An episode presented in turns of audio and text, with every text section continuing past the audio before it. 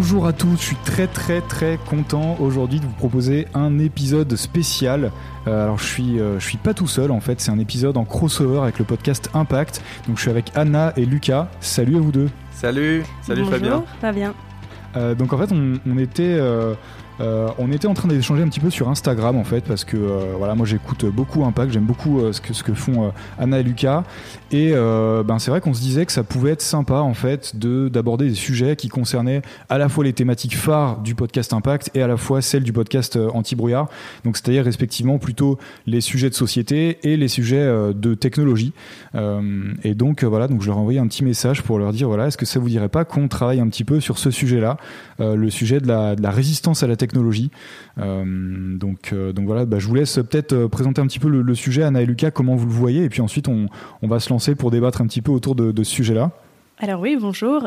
Aujourd'hui, le sujet du jour, c'est assez spécial. C'est résister à la technologie, les nouveaux cyberpunk, et c'est quelque chose, en fait, qui est pas qui est pas souvent euh, qui est pas souvent traité dans les médias, et donc on a décidé d'en faire un sujet aujourd'hui et, d'approfondir un peu l'affaire. Donc, qu'est-ce que ça veut dire résister à la technologie? Pourquoi vouloir résister à la technologie euh, déjà? Et puis euh, donner quelques exemples de ce que ça veut dire au niveau sociétal et puis aussi au niveau technologique. Donc on est très content de vous avoir avec nous aujourd'hui. Ouais, tout à fait. On est vraiment super content d'être avec toi, Fabien, aujourd'hui pour enregistrer ça, parce que euh, effectivement, ton podcast est quand même un petit peu plus axé technologique que le nôtre, Euh, et du coup, euh, on compte sur toi pour nous donner toutes les bonnes informations par rapport à la technologie et euh, son pouvoir. Euh, et puis nous, on va analyser ça euh, évidemment d'un côté un peu plus sociétal. Euh, et euh, juste sur un petit point, Anna, que tu mentionnais, effectivement, euh, la résistance à la technologie n'est pas forcément toujours mentionnée dans les médias, mais je dirais qu'en France, la France est quand même un peu l'étendard euh, de la collapsologie, de, du mouvement des low-tech et des choses comme ça, euh, des sujets qu'on va bien évidemment aborder dans cet épisode. Donc euh, voilà, euh, un, petit bravo à la France euh, de ce côté-là, parce que c'est vrai qu'au niveau des États-Unis ou la Chine, euh, je pense que les low-tech, ça n'existe pas pour l'instant. Donc voilà. Ouais, carrément, c'est vrai. Non, mais tu as tout à fait raison de le, mentionner. C'est vrai que on en parle peu, mais en fait, à l'échelle internationale, euh, en France, c'est quand même euh, un des sujets qu'on qu'on peut être amené à mentionner, et notamment aussi parce que ça rebondit, je pense, euh, avec tout ce qui est sujet éthique. En fait, on se pose vraiment la question du sens que ça peut avoir d'aller dans telle ou telle direction, ce qui n'est pas forcément le cas dans tous les dans tous les autres pays, et notamment quand on va vraiment pousser la tech à fond, notamment aux États-Unis, on va être beaucoup beaucoup moins sur des questions d'éthique, et donc ce sujet-là de la résistance, il va moins être abordé euh, naturellement, même si on a des exemples qui sont quand même assez, euh, assez frappants de résistance aussi euh, là-bas. Ah, c'est intéressant. On va en parler. Pour commencer, on va peut-être citer un peu des, des exemples qui nous, nous ont chacun frappé euh, en, termes de, en termes de résistance à la technologie, justement en termes de lutte contre certaines technologies. Trois exemples en fait qui m'ont qui m'ont vraiment frappé. Donc, euh, comme vous avez pu le voir dans, dans le podcast, j'aborde souvent le sujet de l'intelligence artificielle.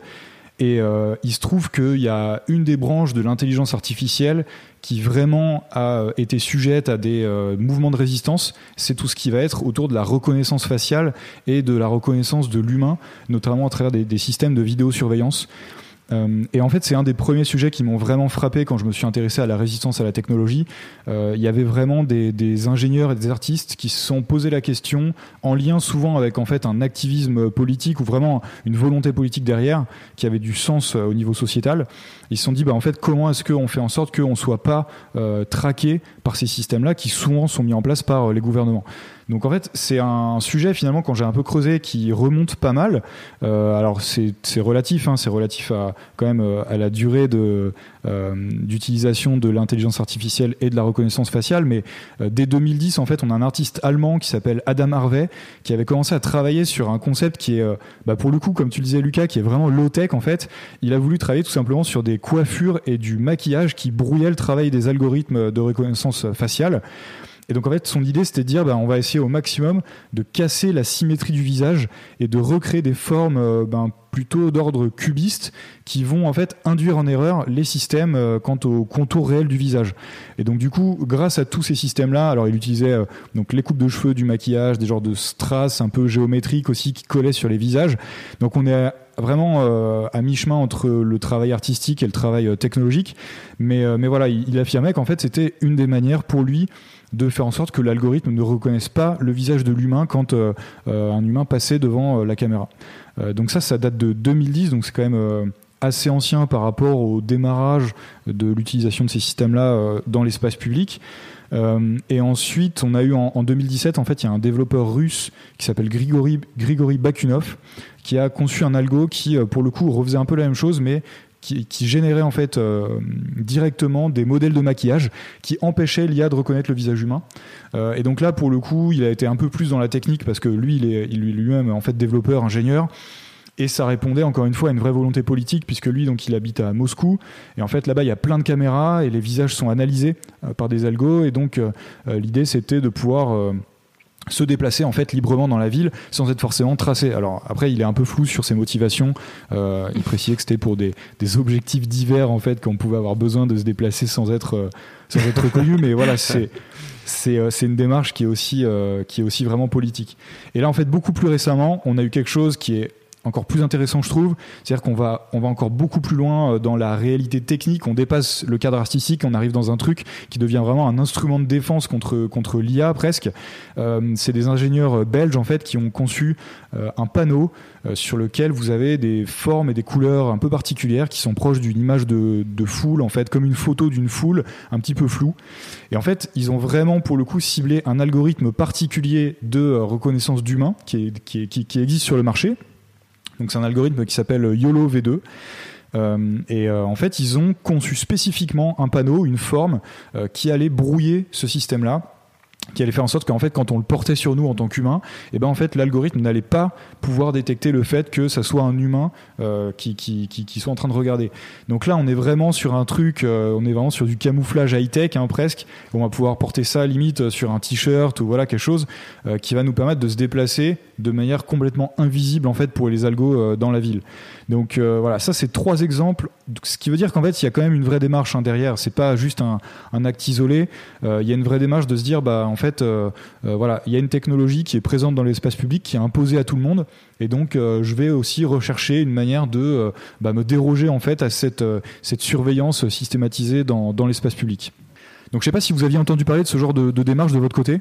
Si, moi j'en avais entendu parler un peu et je trouve ça très intéressant. Et puis je trouve ça très intéressant que ça vienne euh, assez souvent d'artistes finalement, que l'art questionne souvent ces tendances sociétales et puis questionne aujourd'hui euh, la technologie et puis l'intelligence artificielle comme je pense que implicitement ça témoigne du fait que ces gens pensent que c'est quand même quelque chose d'assez euh, je ne sais pas si négatif, mais en tout cas d'assez dangereux finalement, euh, ce genre de technologie. Et justement, essayer de passer à travers ou de la contrer, euh, c'est un axe de résistance qui prouve que ces gens-là ne sont pas nécessairement d'accord avec ces technologies, ou en tout cas de les, euh, de les imposer à la société. Ouais, tout à fait d'accord. Euh, après, c'est vrai qu'on a aussi des démarches qui sont un petit peu moins subtiles ou artistiques. Euh, par exemple, euh, les démarches envers la voiture autonome Waymo, que vous connaissez peut-être, qui appartient à Google. Donc, juste pour faire un petit historique de cette voiture, en 2010, Google a annoncé avoir conçu un système de pilotage automatique pour voitures autonomes, étoffé de radars, caméras vidéo, GPS. Et en 2016, ils ont renommé ce projet qui s'appelait Google Car euh, en Waymo. Et en fait, ils n'avaient pas de plan immédiat de commercialiser le système. Euh, donc, euh, ils ont commencé à multiplier les tests routiers, notamment au Nevada, où Google a fait pression pour que deux projets permettent à l'État de devenir le premier à permettre aux véhicules autonomes de rouler sur la voie publique. Euh, et il y a d'autres États américains qui ont suivi et qui ont autorisé le test de voitures autonomes sur leur territoire. Mais en Arizona, euh, le projet a fait face à quand même beaucoup de résistance. Euh, donc durant les deux premières années, euh, ce sont près de 24 attaques qui ont été menées contre des voitures autonomes à Chandler, qui est une ville près de Phoenix, où Waymo mène des tests depuis 2007. Euh, et donc en fait, euh, bah, les véhicules ont été attaqués à coups de pierre, d'autres ont essayé de pousser les véhicules hors de route avec leurs propres véhicules. Euh, d'autres ont hurlé à l'encontre des voitures euh, pour, euh, je sais pas, leur faire peur. et puis il y a même un homme qui s'est carrément arrêté près d'une voiture autonome et qui a menacé l'employé de Waymo qui était derrière le volant avec un tube en PVC. et une autre fois, c'est allé très très loin. Il y a un homme qui a pointé tout simplement une arme à feu sur une des voitures et le conducteur d'urgence qui était derrière le volant. et en fait, quand il a été interrogé par la police pour, euh, bah, pour comprendre en fait qu'est-ce qui l'avait incité à faire ce type d'acte. Euh, il a expliqué qu'il méprisait les voitures autonomes et il a fait référence notamment, ce qui est assez intéressant, euh, à la femme tuée en mars 2017 par une voiture autonome d'Uber. Alors je crois que c'était à San Francisco et c'est un accident qui a contraint la société à suspendre ses, ses tests de voitures autonomes dans plusieurs États américains. Euh, donc voilà, là on n'est pas du coup dans une démarche artistique, mais on est dans une démarche euh, beaucoup plus rebelle, on va dire, et qui, euh, bah, qui utilise la violence euh, parfois. Voilà, je ne sais pas ce que vous en pensez. Si vous connaissez d'autres exemples de ce type-là, je crois qu'on en a un autre autour de, de Lyme. Mhm. Euh, mes petites questions avant, c'est est-ce que est-ce que c'est une personne qui a mené ces attaques ou plusieurs personnes, des cas isolés complètement en Arizona Non, non, c'est à chaque fois des cas isolés. Ce qui est assez intéressant et ce qui curieux. prouve que c'est euh, c'est une majorité de ces habitants de Chandler qui, euh, qui ont quelque chose contre les voitures autonomes. Mm. Ouais, donc il y a vraiment un sujet, euh, je dirais, autour de la communauté en fait locale qui vraiment euh, va en partie rejeter ce genre de démarche quoi. C'est intéressant effectivement, c'est pas euh, on pourrait pas dire que c'est un type euh, voilà qui, qui a un peu euh, Un peu, acte isolé qui, qui a un peu voilà qui a un pété un boulon et puis qui se dit bah en fait les voitures autonomes ça devient mes ennemis. En fait, c'est vraiment il y a une démarche avec un sens et puis en plus ce que tu dis c'est intéressant c'est que quand le gars est interrogé, il dit qu'en fait euh, ça fait aussi euh, écho à un acte dont il a entendu parler et qui fait qu'il a l'impression que ces voitures-là sont dangereuses, c'est un problème de les laisser circuler et donc il va, il va résister quoi. Ce qui est marrant, c'est qu'encore une fois, on n'est pas juste dans du vandalisme, mais on est vraiment dans un acte euh, qui, qui a un sens politique derrière quoi. Il y a vraiment un choix, euh, euh, un choix sociétal de dire je rejette euh, en masse ce genre de système quoi. Ouais, tout à fait. Bah, surtout qu'en plus, euh, ces personnes euh, se, euh, bah, se mettent en danger en termes de, de, de- en termes de loi, quoi, en fait. hein. C'est, ils en ont affaire à la justice après. Donc, euh, effectivement, c'est, Ouais, carrément. Ouais, c'est intéressant. Mm. Le, prochain exemple, c'est petite question est-ce que c'est du vandalisme ou alors est-ce que justement c'est un acte euh, politique? C'est un hacker inspiré à Brisbane, en Australie, qui a réussi à reprogrammer les trottinettes Lime pour leur faire dire des obscénités. Donc plusieurs de ces trottinettes ont même dû être retirées de la circulation. Et elles s'entêtaient à répéter Ne m'emmenez pas, je n'aime pas être chevauqué, chevauché. Pardon. Euh, donc voilà. Et selon euh, Nelson Savan, qui est euh, le responsable des affaires publiques de Lyme, il n'a pas du tout apprécié la blague, il n'a trouvé ça ni drôle ni intelligent. Alors drôle, je ne sais pas, peut-être pas, mais intelligent, ça reste quand même à voir, parce que hacker ce genre de technologie, c'est pas donné à tout le monde. Donc est-ce que ça c'est un, du vandalisme ou alors est-ce que c'est un, un appel à la résistance? J'avoue que je n'arrive pas trop à savoir. Je ne sais pas ce que vous en pensez, vous deux. Ouais, c'est franchement c'est compliqué en fait parce que j'avais vu passer cette news aussi et je me suis posé exactement la même question. La réalité, c'est qu'en fait, pour l'instant, on ne sait pas trop en fait quel est l'avis de l'auteur de, cet acte-là. Je pense que ça serait super intéressant qu'il en parle en fait publiquement, parce que effectivement, en soi, on peut se dire, bah, il a vraiment fait ça euh, un peu pour déconner. hein. C'est vrai que ce qu'on voit autour du vandalisme des trottinettes, même à Paris, par exemple, hein, les gens qui les jettent dans la Seine, etc. En fait, on ne sait jamais trop si c'est un acte politique ou si c'est juste parce qu'en fait, ils ont envie de, de tout péter et il n'y a pas vraiment de sens, quoi. Là, on peut se dire en plus, comme il y a un côté défi technique, euh, c'est aussi peut-être un hacker qui veut juste montrer qu'il est capable de, euh, de hacker Lime en fait.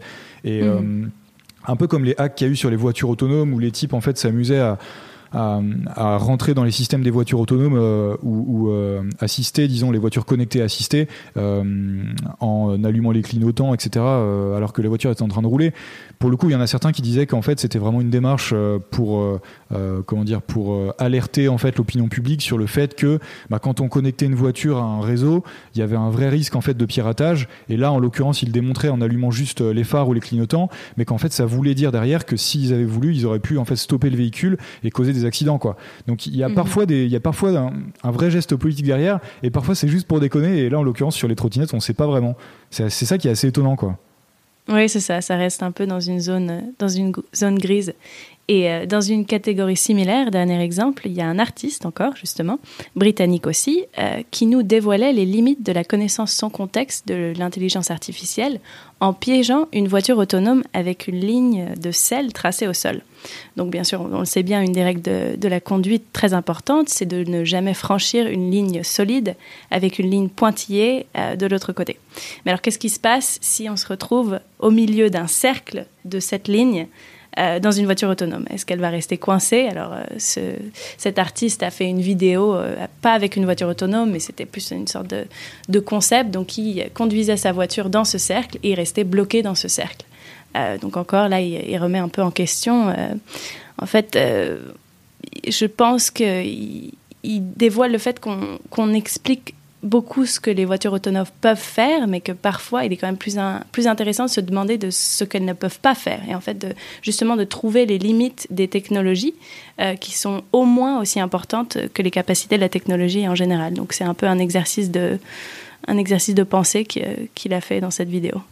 Oui, puis euh, en plus, ça permet aux sociétés justement qui utilisent euh, ce genre de voitures autonomes euh, d'en apprendre plus sur et, comment les instruire justement pour réagir à ce genre de situation dans le futur. Ouais, ouais. Non, puis c'est assez marrant en fait. Là, je trouve que dans ce cas-là, c'est la méthode aussi qui est super marrante. C'est-à-dire que euh, à la fois euh, sur certains exemples, par exemple quand on parle de, euh, des ingénieurs qui, qui ont, qui ont conçu le panneau pour se, se déguiser et, ne pas être connus par l'IA, c'est pour le coup ça demande vraiment une certaine technicité, quoi, une certaine connaissance technique. Ou hacker les trottinettes, c'est pareil, ça demande vraiment des connaissances.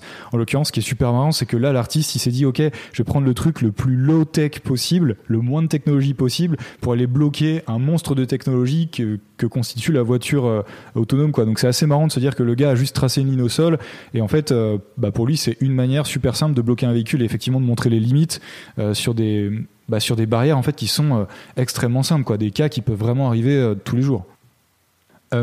bah, du coup, si ça vous dit, on va, on va, on va peut-être aborder un peu les, les, raisons en fait des, de cette résistance-là, parce que là, c'est vrai qu'on a donné plein plein d'exemples, donc ça donne vraiment des idées sur ben, en fait le, le panel de, de démarche de résistance. Alors c'est assez marrant, on a vu qu'il y avait des artistes, il y a aussi parfois des, euh, euh, gens qui sont plutôt euh, sur un profil technique en fait, et qui vont plutôt démontrer la technicité, la possibilité technique d'aller hacker ou d'aller résister à une technologie en particulier.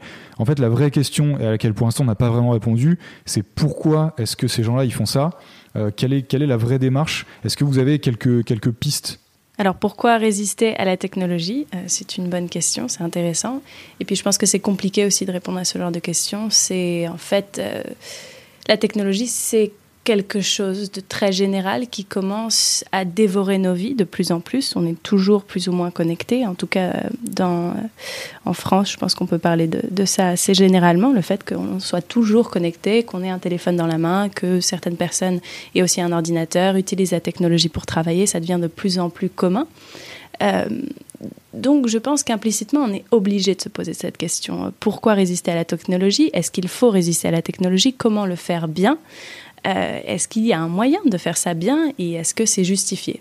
Euh, Je pense que oui, parce que de toute façon, tout ce que, comme je dis, qui dévore nos vies demande une certaine réflexion. En fait, je pense que d'être passif et de, se laisser entraîner par le flow, c'est pas toujours. Euh, je pense que c'est pas toujours la bonne solution, surtout quand il s'agit de quelque chose qui pourrait vraiment, qui a le potentiel de prendre le pas sur nos vies et puis de nous faire perdre le contrôle, puis de nous faire perdre finalement notre, notre individualité aussi. Donc je pense que pour moi, c'est quelque chose d'assez impératif, d'au moins d'essayer de comprendre pourquoi quelqu'un voudrait résister à la technologie et si oui ou non c'est justifié et comment le faire euh, de manière appropriée.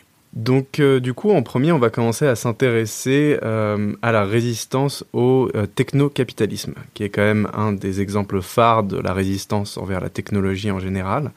et donc en fait, ce qui est assez intéressant, c'est qu'il y a une, une, réticence de la part des citoyens, notamment en France, à être constamment évalués par des algorithmes qui se nourrissent de leurs données et en tirent des modèles prédictifs. Donc euh, on a quelqu'un qui s'appelle Éric Sadin, qui est un écrivain et philosophe, euh, qui analyse comment les corps, les rapports aux autres, la ville jusqu'à l'habitat sont désormais quantifiés, évalués en temps réel et optimisés à l'aide d'algorithmes pour enfin être monétisés. Et donc c'est ce qu'il appelle le technocapitalisme. Et euh, face à cet assistanat robotisé, il appelle les citoyens à mettre en crise ce système dominant en réintroduisant de l'imprévu dans notre relation au monde. Euh, donc lui, en fait, il fait la distinction entre deux types d'algorithmes. Il y a un premier qui est conçu en vue de seulement répondre à une simple tâche. Donc, euh, je ne sais pas, imaginez par exemple lorsqu'on clique sur euh, un fichier d'un ordinateur, ce fichier s'ouvre. Bah, c'est en fait le résultat d'une suite de calculs qui rendent possible la réalisation de cette commande. c'est très très simple. ensuite, il y a un autre type d'algorithme qui lui s'est répandu à partir du début du 21e siècle, qui consiste à donner à l'algorithme des facultés d'interprétation de situation de suggestion de solutions en fonction de résultats, voire d'une prise de décision de façon autonome. Et ça, c'est un événement technologique qui est assez important car euh, ce type d'algorithme se contente pas seulement d'exécuter des commandes, mais euh, d'influencer nos décisions et d'encourager euh, d'agir d'une certaine manière plutôt qu'une autre en fonction d'intérêts privés pour la plupart du temps. donc en fait, Eric Sadin parle moins d'un danger de contrôle social par des algorithmes que, euh, je le cite ici, euh, d'une volonté d'agir sur le cours des choses en fonction de trois impératifs devenus cardinaux dans nos sociétés contemporaines, qui sont l'optimisation, la fluidification et la sécurisation du plus grand nombre de situations individuelles et collectives. Donc en fait, je crois que ce qu'il explique par ça, c'est que après la numérisation de l'écrit, euh, du son et de l'image au cours de ces dernières décennies, on entre dans une, euh, nouvelle ère qui est marquée par la numérisation du réel, euh, qui s'illustre bien par la prolifération de capteurs et d'objets connectés. Alors, je ne sais pas, Apple Watch par exemple. on est en fait désormais doté d'une connaissance haute définition et en temps réel de la température de notre maison, mais également celle de notre corps, notre rythme cardiaque, etc. Et en fait, toutes ces dispositions et toutes ces dispositions euh, nous conduisent à agir de façon toujours plus informée euh, et à entretenir un rapport strictement utilitariste à notre environnement. Euh, donc Eric Sadin, lui, dénonce l'extrême rationalisation des sociétés par ce biais numérique. Ah donc en fait, ce que tu dis, c'est que cette position-là, elle consiste pas seulement à dire en fait on va revenir à euh, l'état naturel, on va arrêter de tout tracer, tout capter, etc. Mais il y a aussi le sujet derrière de en fait ces données-là, elles sont captées pour optimiser notre activité, voire pour générer du profit pour des boîtes extérieures. Et donc en fait c'est cette corrélation entre euh, le fait de saisir les données, de les capter et le fait de les exploiter ensuite pour rationaliser un peu notre, notre vie, c'est ça en fait, c'est le, bloc des deux qui pose problème en fait, c'est un peu ça. Exactement, ouais. Et en fait, je, pense que ce qui est difficile à saisir pour la plupart des gens, c'est que en fait, tous nos gestes dorénavant sont orientés par des algorithmes euh, qui sont euh, créés en vue de nous faire adopter des comportements euh, et en fait, c'est pas fait de façon vraiment coercitive. Euh, c'est plutôt une forme incitative par la stimulation du désir, en gros. Euh, donc, euh, c'est pas un hasard, par exemple, si la plupart de nos, applications ont une ergonomie si fluide, qui a une dimension ludique, que tout est coloré. Regardez la, la, dernière version du logo de Instagram, par exemple. et en fait, derrière toutes ces couleurs se cachent des algorithmes qui sont capables de suggérer des recommandations personnalisées. Euh, et qui nous force à rien, mais en fait qui crée un vrai euh, sentiment de désir euh, et un désir extrêmement fort puisque la recommandation est de plus en plus juste. donc voilà, on est un, peu placé sous un régime de séduction induite par toutes ces applications. et par évidemment l'intuition algorithmique qui est capable de nous suggérer des recommandations qui sont tellement personnalisées dorénavant qu'il est très difficile d'y résister c'est intéressant ce que tu dis sur l'aspect coercitif. C'est quelque chose que j'avais pas forcément euh, bien en tête. Ouais. C'est vrai que finalement, concrètement, il y a personne qui t'oblige vraiment à utiliser Instagram, mais tu as une espèce de pression sociale et la plateforme est faite aussi pour que tu ressentes cette pression sociale. Euh, euh, et du coup, quelque part, la seule manière d'y résister, comme, comme toi tu subis la pression, c'est en fait de carrément résister de manière plus ou moins violente ou en hackant des systèmes ou en faisant en sorte que ça soit inutilisable, etc. Quoi. Exactement. Il y avait une interview euh, récente du fondateur de Twitter qui était euh, assez, euh, assez intéressante parce qu'en fait, il disait lui-même que s'il devait refaire la plateforme, il changerait certaines fonctionnalités et notamment, il, il, il, mettrait pas en fait de fonction de like. Euh, et il changerait comme ça deux trois trucs, tu vois, qui sont vraiment propres à la plateforme et qu'on connaît maintenant comme étant au cœur de Twitter, parce que pour lui, en fait, ça, c'est tout bête, mais ce genre de fonctionnalité technique, ça, ça induit certains comportements qui pour lui n'étaient pas forcément positifs, quoi. n'allait pas dans le sens du débat d'idées, etc. Quoi. Non, effectivement. En plus, ça encourage à la viralité, qui est un vrai problème dorénavant sur toutes ces plateformes euh, de réseaux sociaux, euh, à cause des fake news, par exemple. Donc, euh, encourager cette viralité, parce que ce qui se passe, c'est que l'algorithme, évidemment, récupère les articles ou les posts qui ont le plus de likes et les fait monter dans les feeds d'absolument tout le monde. Et ce qui se passe, c'est qu'évidemment, tout ce qui est extrême, donc la plupart du temps des fake news, vont remonter très facilement dans ces algorithmes. c'est intéressant ce que tu dis, et j'ai effectivement écouté cette interview aussi. Euh, il y a un autre test, par exemple, qui a été mené par Instagram euh, seulement au Canada pour l'instant, qui était justement de supprimer absolument tous les likes euh, sur les photos des utilisateurs. Donc, en tant qu'utilisateur, tu peux voir le nombre de likes que tu as reçus sur cette photo, mais tous les gens qui vont voir ta photo dans leur feed ne vont pas voir le nombre de likes. donc voilà, je pense que les ah géants de la tech commencent à s'intéresser à ces questions-là de plus en plus parce que ils sont en train de comprendre un petit peu les limites de leur système.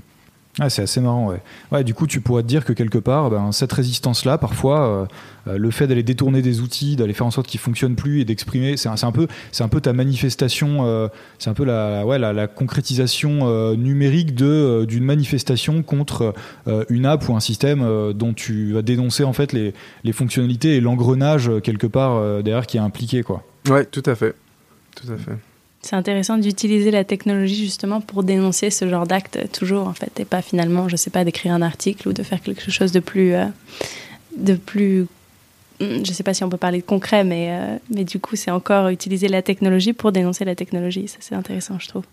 Ouais, après, ce qui est étonnant, je trouve, c'est qu'il n'y ait pas un nouveau réseau social qui soit développé et qui soit justement axé sur euh, euh, une interface un peu plus simpliste et qui n'encourage pas justement la viralité et le même type d'algorithme que Twitter ou Facebook.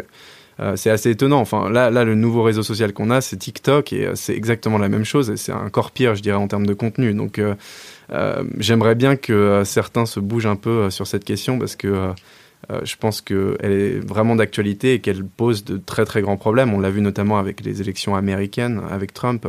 Euh, on va peut-être pas se lancer dans ce débat-là, mais euh, c'est c'est intéressant. Enfin, il y, y, a des vraies limites à cette technologie-là, et c'est étonnant qu'il y ait personne qui soit vraiment penché sur la question pour l'instant.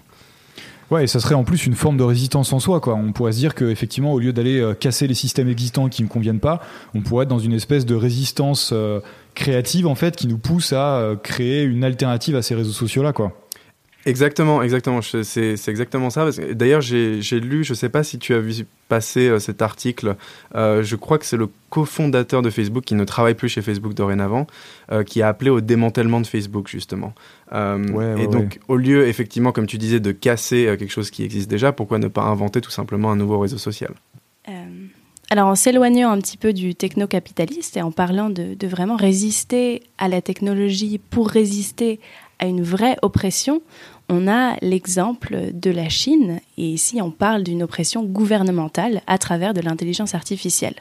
Comme on le sait maintenant, l'avènement de l'intelligence artificielle n'est pas que synonyme de solution ou de progrès, et la Chine est ici un parfait exemple. Euh, il y a quelques mois, la Chine s'était retrouvée au cœur des critiques internationales pour la sévère oppression de ses citoyens musulmans venant de l'ouest du pays, ainsi que la détention carrément de pas moins de 1 million d'entre eux dans des camps prévus à cet effet. Et pour cause, on a l'intelligence artificielle et la mise en place d'un vaste dispositif de reconnaissance faciale qui est destiné à suivre euh, cette, ces minorités qui sont appelées les Ouïghours.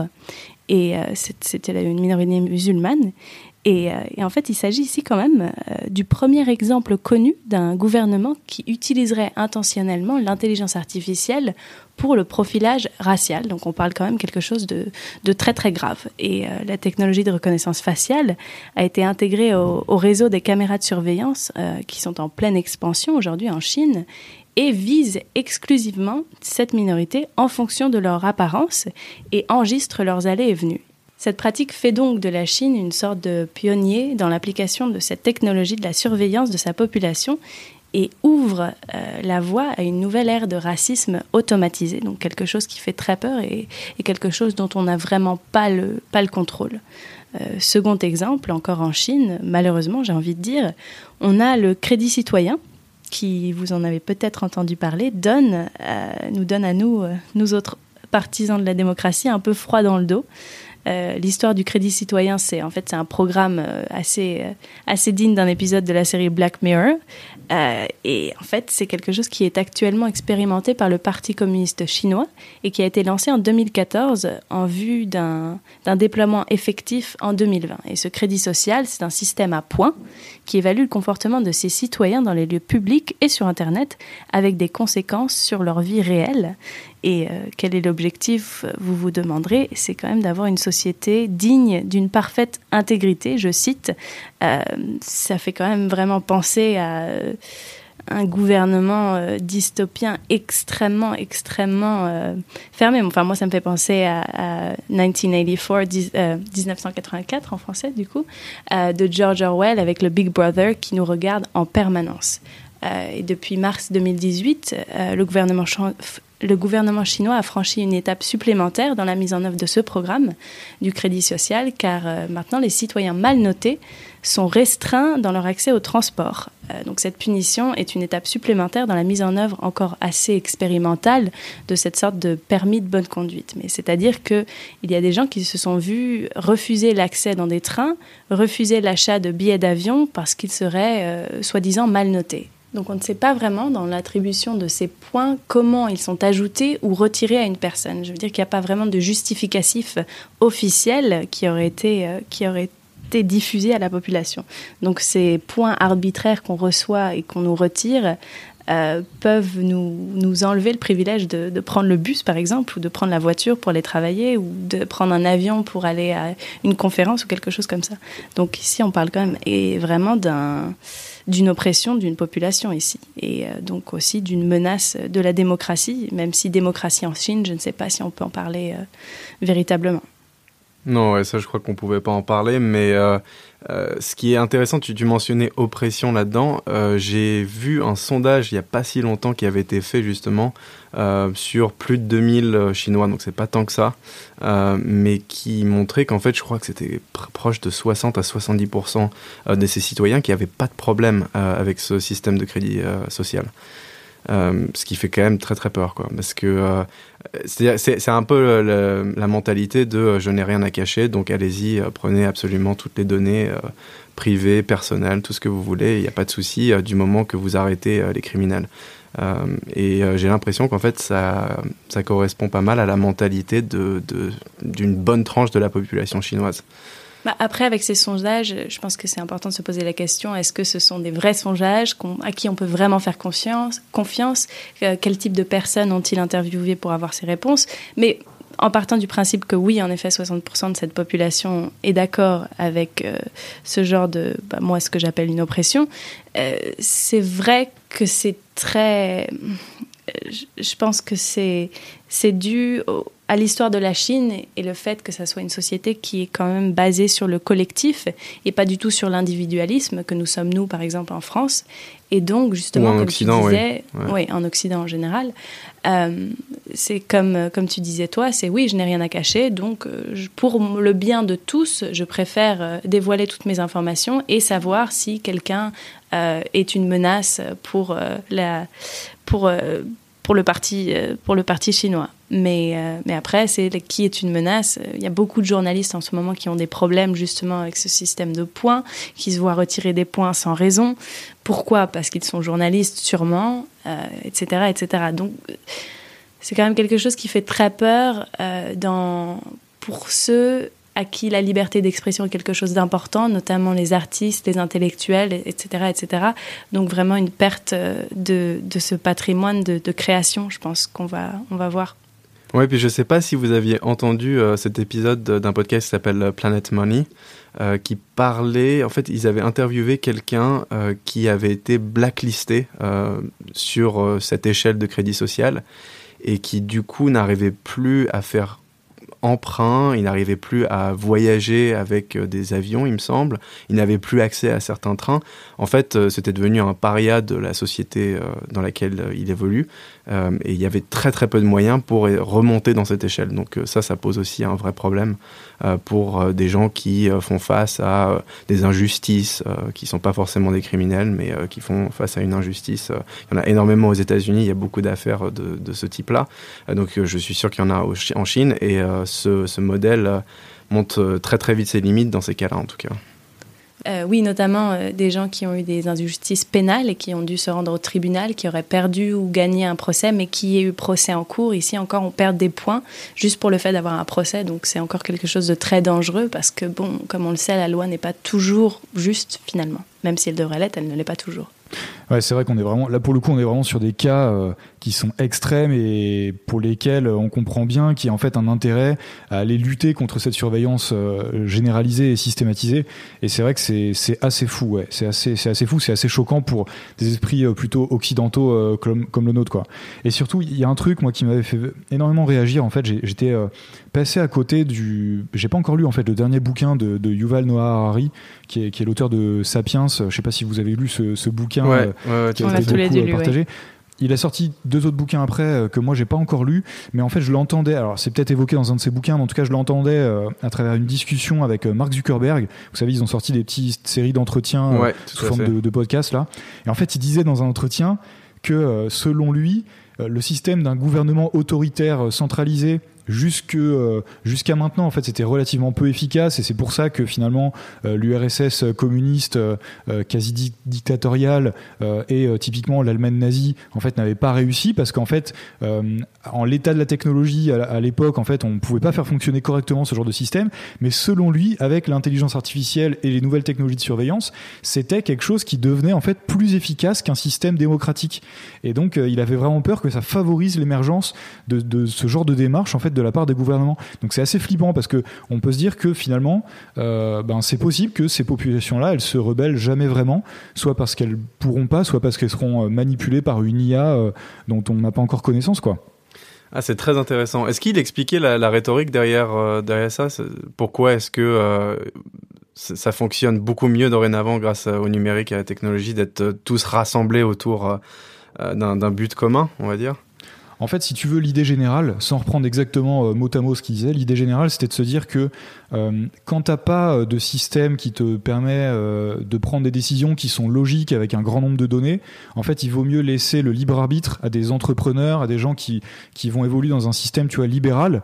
Typiquement, c'est pour ça que les États-Unis ça fonctionnait bien à l'époque, parce qu'en fait, comme tu peux pas contrôler tout ce qui se passe dans ton territoire, tu laisses les gens prendre en main leur propre destin, et en fait, c'est eux-mêmes qui vont faire la croissance du pays, tu vois. Mhm. Et en fait, si tu arrives avec des technologies de rationalisation des décisions à une grande échelle, avec une grande source de données, et eh ben en fait, tu pourrais en appliquant un, algo, tu vois, euh, d'IA sur des décisions à l'échelle nationale, tu pourrais rendre des, décisions, prendre des décisions et imposer des choses qui soient euh, théoriquement logiques en fait et qui soient efficaces à l'échelle de tout un pays. C'est-à-dire que typiquement, euh, ce qu'il prenait comme exemple, c'était que tu vois, tout ce qui est agriculture typiquement, en fait, aux États-Unis, ben chacun décidait de sa propre production et ils étaient, ils avaient un intérêt chaque producteur à produire plus parce qu'ils gagnaient plus. Et en fait, en URSS, ils n'avaient pas spécialement d'intérêt. Euh, on, leur euh, fixait des objectifs mais qui n'était pas hyper rationnel et, parfois du coup on n'était pas dans l'efficacité. Et ce qu'il dit c'est qu'en fait si tu utilises un algo euh, et une intelligence artificielle pour aller fixer des objectifs qui soient précis, qui soient rationnels région par région en fonction de plein de critères de pluviométrie, de nombre de personnel qui est dispo sur place, etc. En fait tu peux rationaliser typiquement la production beaucoup plus que dans un système libéral et tu peux devenir plus efficace en étant euh, euh, dictatorial, tu vois. Ce qui en fait fait vraiment peur parce que euh, parce que ça renverse complètement le paradigme qu'on avait euh, euh jusqu'à aujourd'hui euh, autour de la démocratie et de la du libéral quoi. Ouais, c'est très intéressant. C'est intéressant mais c'est vraiment hyper flippant ouais. C'est hyper flippant parce qu'on sait pas vraiment quoi, on ne sait pas vraiment quoi en penser parce que est-ce que c'est bien d'optimiser tout ou est-ce que c'est une bonne chose pour l'évolution humaine, l'évolution de notre espèce, si une machine prend ses décisions et qu'on apprend finalement plus de nos erreurs et que du coup on est complètement dépendant de technologies qui sont aussi dépendantes des ressources naturelles, donc il n'y a plus vraiment de, progrès humain et d'évolution humaine. Je ne sais pas si je me fais comprendre, mais euh, je pense en très large. Si, bah, carrément. Non, non, mais carrément, c'est effectivement, hein, c'est le débat, c'est de se dire, bah, est-ce qu'il vaut mieux confier nos décisions à, à, une intelligence supérieure entre guillemets qui va nous permettre de euh, d'être plus efficace, euh, de distribuer mieux les ressources, etc., tout en perdant de vue euh, ce pourquoi on fait les choses au quotidien et, et pourquoi on nous impose telle ou telle règle, etc. Quoi. Mmh. Perdre de vue l'humain finalement, en fait, complètement. Ouais, exactement. Mm. Hein, c'est assez intéressant parce que je crois qu'il y, a un parallèle à faire ici euh, aussi avec euh, le fait que, le traitement de masse de données, donc euh, big data, par les gouvernements a commencé à vraiment se manifester lorsqu'ils se sont rendus compte qu'ils autorisaient une espèce de prédictabilité plus fiable des événements à venir. Donc, par exemple, le gouvernement américain, je crois que quand, il souhaitait répondre aux attentats du 11 septembre en 2001, ils ont incité euh, les agents euh, de renseignement, notamment la NSA, à chercher et à repérer des projets malveillants avant même qu'ils se réalisent. Et en fait, euh, en voyant que ce type de modèle, c'est du genre Minority Report, quoi, fonctionnait plutôt bien, le, le, pouvoir politique a décidé de s'en emparer. Et donc, dorénavant, on a des campagnes politiques qui sont analysées à travers des types de modèles prédictifs pour prédire l'impact futur sur l'opinion publique mais on a aussi des modèles, comme tu le mentionnais Anna, celui de la Chine, euh, qui là paralyse en fait euh, toute idée à contre-courant et, euh, enferme ses citoyens dans une espèce de, de dictature numérique de type George Orwell. Ouais. Ouais, effectivement, c'est super intéressant ce que tu dis. Et, justement, c'est, euh, ça rebondit, euh, ça rebondit en fait vraiment sur un sujet dont je voulais vous parler euh, parce que effectivement, autant pour la Chine, on peut se dire de manière hyper évidente, bah voilà, on est sur une oppression de la population par le biais de, des technologies et donc ça paraît naturel de résister à, l'utilisation de ces technos par par le gouvernement. Mais effectivement, quand on prend un peu le contre-pied de cette réflexion-là et qu'on se dit, ben ah du coup, ça veut dire que si nos gouvernements occidentaux dans lesquels on on a euh, majoritairement confiance euh, se mettent à utiliser ce genre de techno, ben euh, très bien, ils en feront un usage qui est raisonné et, donc finalement il en ressortira que du bien. Mais effectivement, c'est pas forcément le cas. C'est pas du tout quelque chose de systématique. Et il y a d'ailleurs un exemple en fait qui est assez parlant. Euh, c'est l'exemple justement de l'utilisation par la police américaine et par les pouvoirs publics américains de systèmes de reconnaissance faciale en fait dans l'espace public à travers leur système de caméra. Donc on est sur un usage qui est très proche en fait, un usage qui est très proche en fait techniquement de celui qui est fait de, de, la, de, la, de la vidéosurveillance en Chine. C'est-à-dire que vous avez des, caméras qui sont placées dans la rue et vous avez derrière un algo qui va analyser les gens qui, circulent. Et on pourrait se dire bon bah là ok on est dans un, euh, un, espace en fait euh, démocratique et donc on va être uniquement sur de la lutte contre la criminalité ce genre de choses. Et en fait il y a deux trois anecdotes et il y a deux trois éléments d'info qui sont sortis récemment sur des usages de, de l'IA comme ça par la police US qui laissent à penser que finalement bah, les détournements qu'on voit apparaître, ils sont vraiment flippants et pour le coup, ça, remet vraiment en cause la confiance qu'on peut avoir euh, dans l'utilisation de cette technologie-là. Alors déjà, euh, en préambule, il faut savoir que à San Francisco, ça a été complètement interdit, c'est-à-dire que la ville a voté en fait l'interdiction de l'utilisation des, algos de reconnaissance faciale par les pouvoirs publics et par la police notamment, euh, parce qu'ils ont fait ce choix éthique de dire il y a, c'est un outil qui est trop puissant, il y a trop de dérives potentielles et donc on va complètement interdire son utilisation. donc ils ont quelque part même pas confiance en leur propre utilisation euh, de, de, cette technologie-là. C'est tellement ironique. c'est assez fou, hein, c'est assez fou quand on y pense. Et, et il se trouve qu'en fait, ils ont plutôt eu raison parce que récemment, on a des infos qui sont sorties euh, sur la ville de New York. Euh, et, et, en fait, il y a une anecdote, une anecdote qui est assez marrante. Euh, en fait, il y a, en 2017, il y a un homme qui a été filmé en train de voler des bières dans un magasin. Euh, et donc les enquêteurs, euh, ils, vont voir en fait le, bah, les images de ce gars-là sur les caméras de surveillance. Et donc en fait, ils, uploadent en fait l'image dans leur système de reconnaissance faciale et ils essaient de le faire matcher, de le faire correspondre à des images qu'ils auraient en base de données chez eux. Et en fait, ils, se rendent compte qu'ils n'arrivent pas à trouver quelqu'un qui lui ressemble dans la base de données. Et en fait, il y a un des policiers qui se rend compte que le gars, en l'occurrence, qui a été filmé, il ressemble énormément à l'acteur américain Woody Harrelson. Donc c'est euh, c'est un acteur en fait euh, qui a joué dans la série notamment euh, True Detective. Donc c'est le deuxième détective, c'est pas Matthew McConaughey, c'est l'autre qui a joué aussi dans Hunger Games, etc. Bon bref, mais en gros ils se rendent compte qu'en fait ce gars-là ressemble vachement à l'acteur. Et donc ce qu'ils ont fait, c'est qu'ils ont manuellement uploadé une photo de l'acteur pour essayer de trouver le gars dans la base de données qui avait pu voler les bières. et, et en fait, ce qui est fou, c'est qu'ils ont réussi euh, C'est-à-dire qu'ils ont vraiment trouvé en fait un gars qui ressemblait à l'acteur et il se trouve que c'était effectivement lui qui était allé voler les bières dans le magasin. Et, et, donc bon, bah quelque part, donc le gars il a été poursuivi, il a été condamné et tout ça.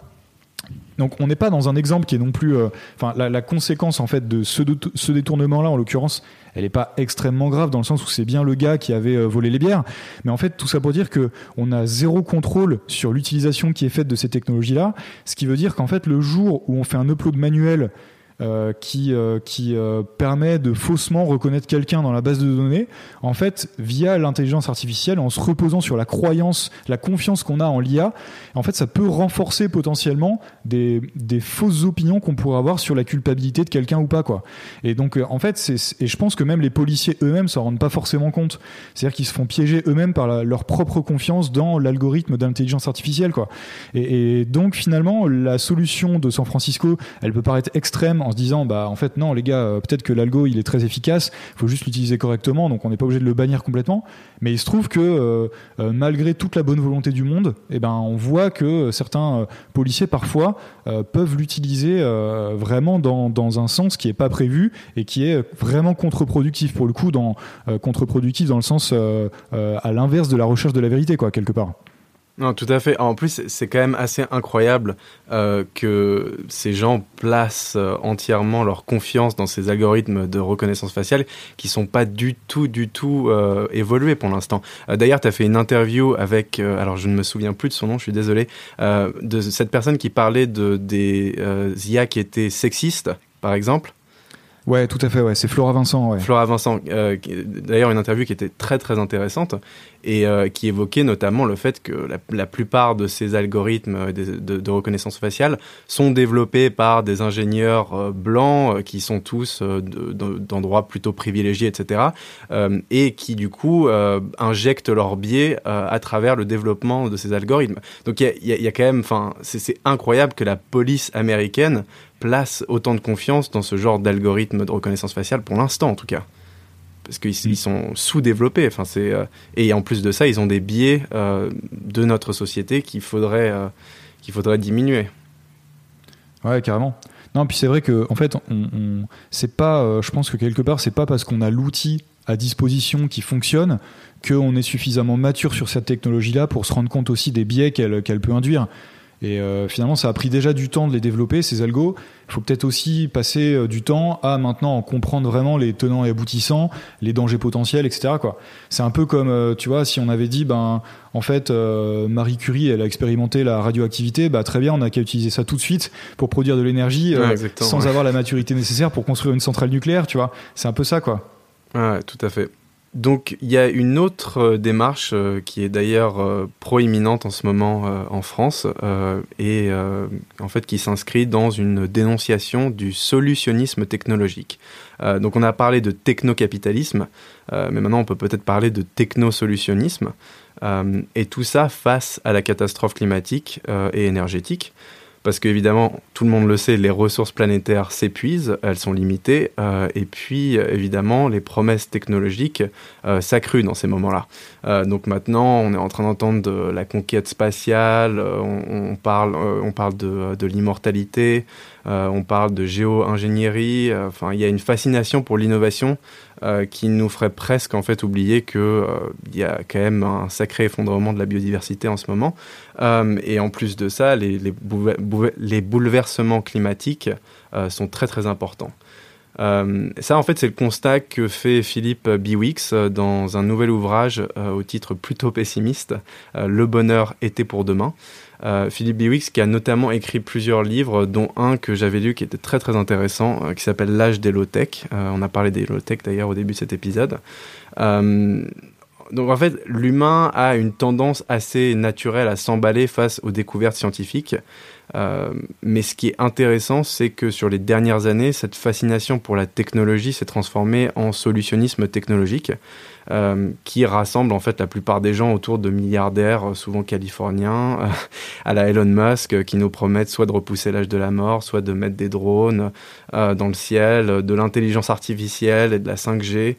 Euh, enfin voilà. Euh, donc euh, la démarche de Philippe Biwix, elle se trace en parallèle du mouvement collapsologue de Pablo Servigne, Raphaël Stevens, Gauthier Chapelle et Vincent Millero. Et en fait, cette démarche, elle invite les citoyens non seulement à faire la différence entre les innovations techniques et technologiques qui améliorent la vie de notre espèce sur cette planète et celles qui sont plus tarte à la crème, euh, mais il les invite également à ne pas trop s'enthousiasmer autour des utopies écosystémiques citoyennes, telles que le mouvement zéro déchet, dont on entend beaucoup parler en ce moment en France, les ressourceries, les recycleries, les repair cafés, ou même les marches pour le climat d'ailleurs. Parce qu'en fait, derrière tout ça, les chiffres n'indiquent pas qu'on est au bord d'un basculement vers un monde meilleur. et pour cela, en fait, ils pensent que non seulement on a besoin de ces mouvements-là, mais en plus de ça, euh, de l'engagement et la volonté de bouger et de changer euh, de, euh, de, en fait, de la part des pouvoirs publics, tout simplement. Parce que c'est eux qui réussiront à faire bouger les lignes d'un point de vue fiscal, par exemple. Et c'est là où en fait cette démarche des low-tech s'inscrit. Euh, donc euh, en attendant que les pouvoirs publics prennent ces questions en charge, euh, il encourage les citoyens à questionner cette tendance que les technophiles ont à vouloir enrichir la complexité du monde aujourd'hui et de revenir vers quelque chose qui est simple, résilient et efficace. Et du coup, en fait, selon lui, ça, permet de se poser certaines questions comme est-ce qu'il faut mieux faire euh, un marché des émissions ou des quotas carbone ou est-ce qu'il vaut mieux faire des interdictions pures et simples des emballages plastiques et des grosses voitures par exemple?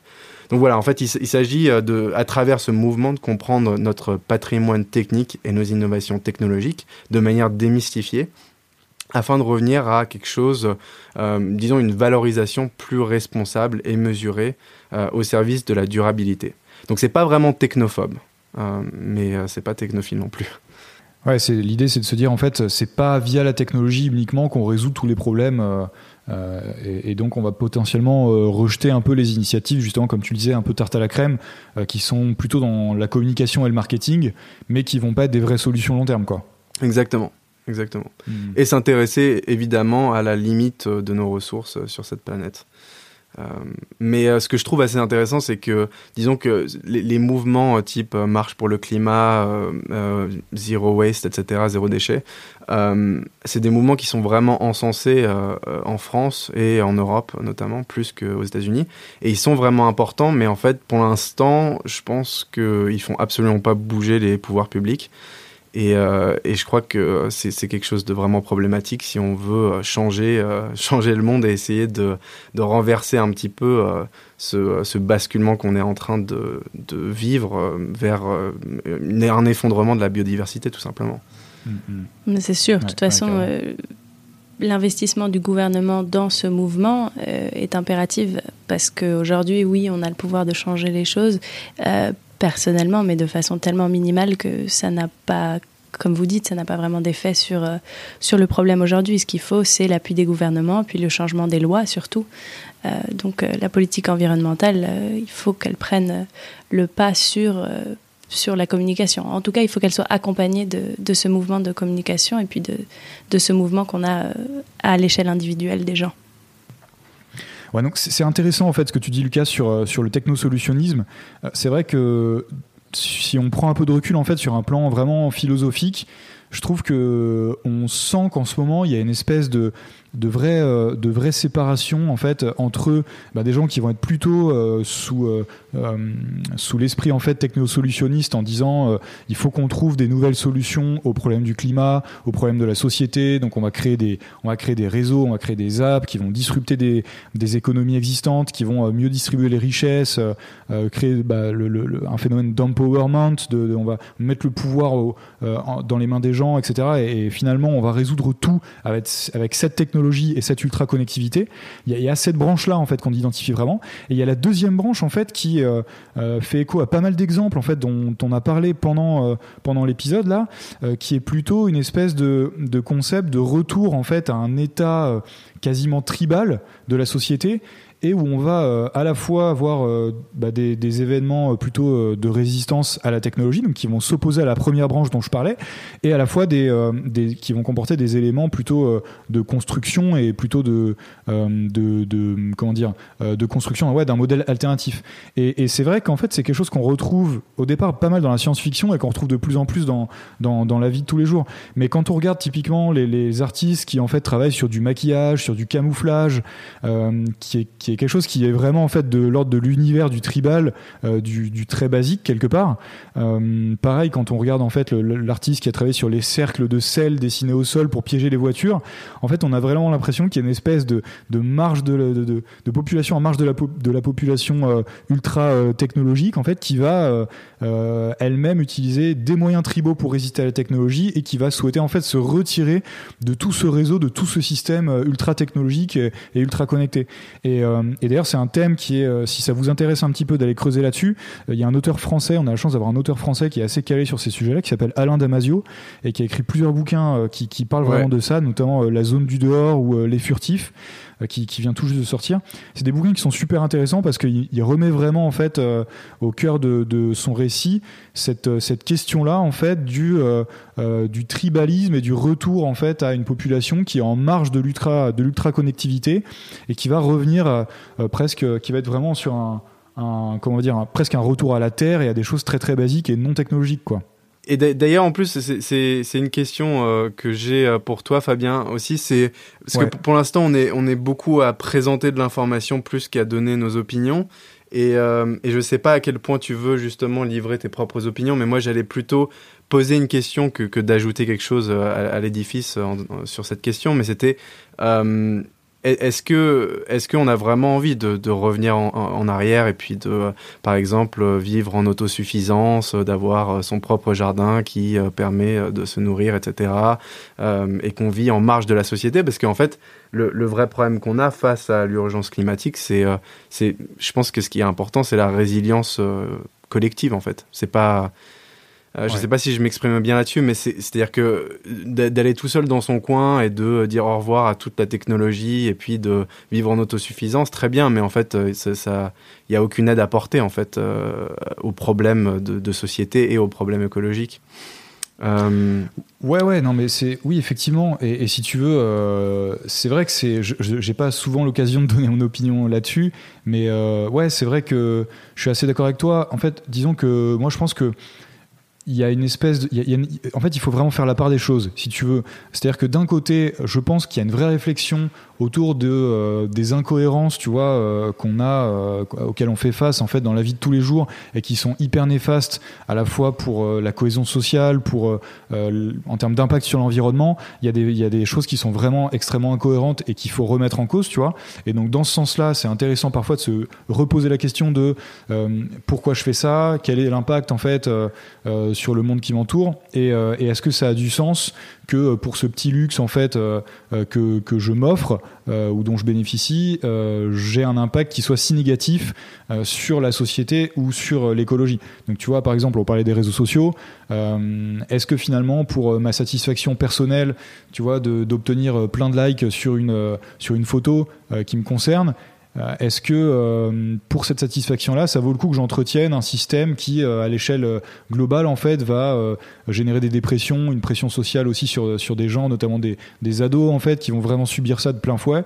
Donc voilà, y a, je pense qu'il y a plein de questions à se poser sur, sur l'impact que, peuvent avoir certaines actions. Et il y, y, a des espèces de d'acquis en fait qu'il faut remettre en cause. Après, euh, et, si tu veux en fait en parler de ça, je pense que la, technologie n'est pas forcément la solution à tout. C'est-à-dire qu'il faut parfois effectivement revenir un tout petit peu en arrière sur certains sujets. En revanche, je suis vraiment pas pour un espèce de de retour à la terre qui irait jusqu'à euh, la décroissance et, ce genre de choses et, l'anti-techno, tu vois. Je, pense vraiment qu'en fait, euh, la recherche et la technologie ont encore beaucoup beaucoup de, cartes à jouer.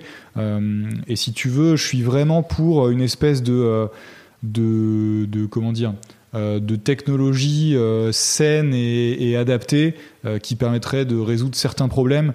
Tu vois, par exemple, euh, je trouverais qu'il n'y aurait pas de sens à arrêter à la recherche technologique et l'expérimentation dans tout ce qui est euh, nouveau mode de, génération d'énergie et de stockage de cette énergie, tu vois, parce que bah, typiquement, si en fait, moi demain, j'encourage je, tout le monde en fait à, venir tout simplement habiter de nouveau dans une ferme à la campagne et à, élever des poules, et en fait, que je considère que c'est ça en fait la vraie solution, bah, c'est-à-dire que personne va faire de la recherche sur les nouveaux modes de création d'énergie et on va tous continuer à utiliser un tracteur avec euh, avec de l'essence dedans, tu vois. Et peut-être que c'est pas ça en fait le, le vrai futur qu'on souhaite. Donc c'est je donne pas vraiment de réponse en fait là très claire. Si mais... si si si, c'est c'est une bonne réponse. Si si si. Mais mais si voilà, je pense qu'il y a juste en fait deux poids deux mesures quoi. Mm. tu, touches vraiment un point parce qu'en fait, tu parles finalement d'essayer de, retrouver un équilibre. Je pense qu'on est allé trop loin d'une certaine manière, mais de revenir complètement en arrière, déjà, c'est oui, d'une certaine manière, c'est possible, mais c'est pas souhaitable. Et je pense que j'ai des, exemples assez, euh, assez concrets pour dire ça. C'est, j'ai un ami qui était parti vivre dans une communauté qui était complètement euh, autosuffisante, mais il en est parti après cinq mois parce que de toute façon, il ne se sentait plus capable de le faire finalement parce que ça devient un travail à plein temps, en fait, d'être autosuffisant. Donc, comme tu dis, c'est retour à la ferme, oui, peut-être, mais retour à la ferme, c'est-à-dire travailler tout le temps, toute la journée, pour réussir à devenir justement euh, autosuffisant et donc euh, de perdre ces perspectives qu'on a. Donc, retour aux sources, moi, non, j'y crois pas, mais je pense qu'une certaine. Euh, certaine une simplicité un peu plus dans nos vies et puis surtout dans ce qu'on consomme, de réduire la consommation, c'est vraiment ce qui est important aujourd'hui. Euh, ça, c'est impératif. C'est qu'on consomme beaucoup trop euh, et beaucoup de choses inutiles finalement. Oui, tout à fait. Mm. D'ailleurs, il y a deux questions qui s'entremêlent un peu, qui sont plus euh, celles de, de, la croissance et de la croissance énergétique notamment, et celle de la technologie. Et en fait, il faut aussi savoir les dissocier parce que la technologie n'est pas euh, le diable, on va dire. Et je trouve que certains collapsologues ont tendance à vraiment pointer du doigt la technologie comme euh, le, premier des problèmes et celui qu'il faut résoudre euh, avant tout autre. mais en attendant, en fait, il y a quand même énormément de solutions technologiques qu'on a développées sur les dernières années qui ont permis d'augmenter le niveau de vie de la plupart des gens il y a un écrivain qui s'appelle Steven Pinker, je crois, qui est américain, euh, qui a écrit un livre qui a, qui a fait un peu la sensation aux États-Unis et euh, de la controverse parce qu'il expliquait justement qu'en fait on a on n'a jamais euh, vécu dans un monde meilleur qu'aujourd'hui. Et évidemment, il s'appuyait sur énormément de statistiques. Alors pour nous occidentaux vivant en France, c'est très facile de dire ça. mais en attendant, quand on regarde le niveau global en général, il y a énormément d'innovations techniques et technologiques qui nous ont permis d'en arriver là. Euh, donc euh, voilà, faut pas. Je pense que voilà, comme comme vous le disiez tous les deux, il faut trouver un équilibre.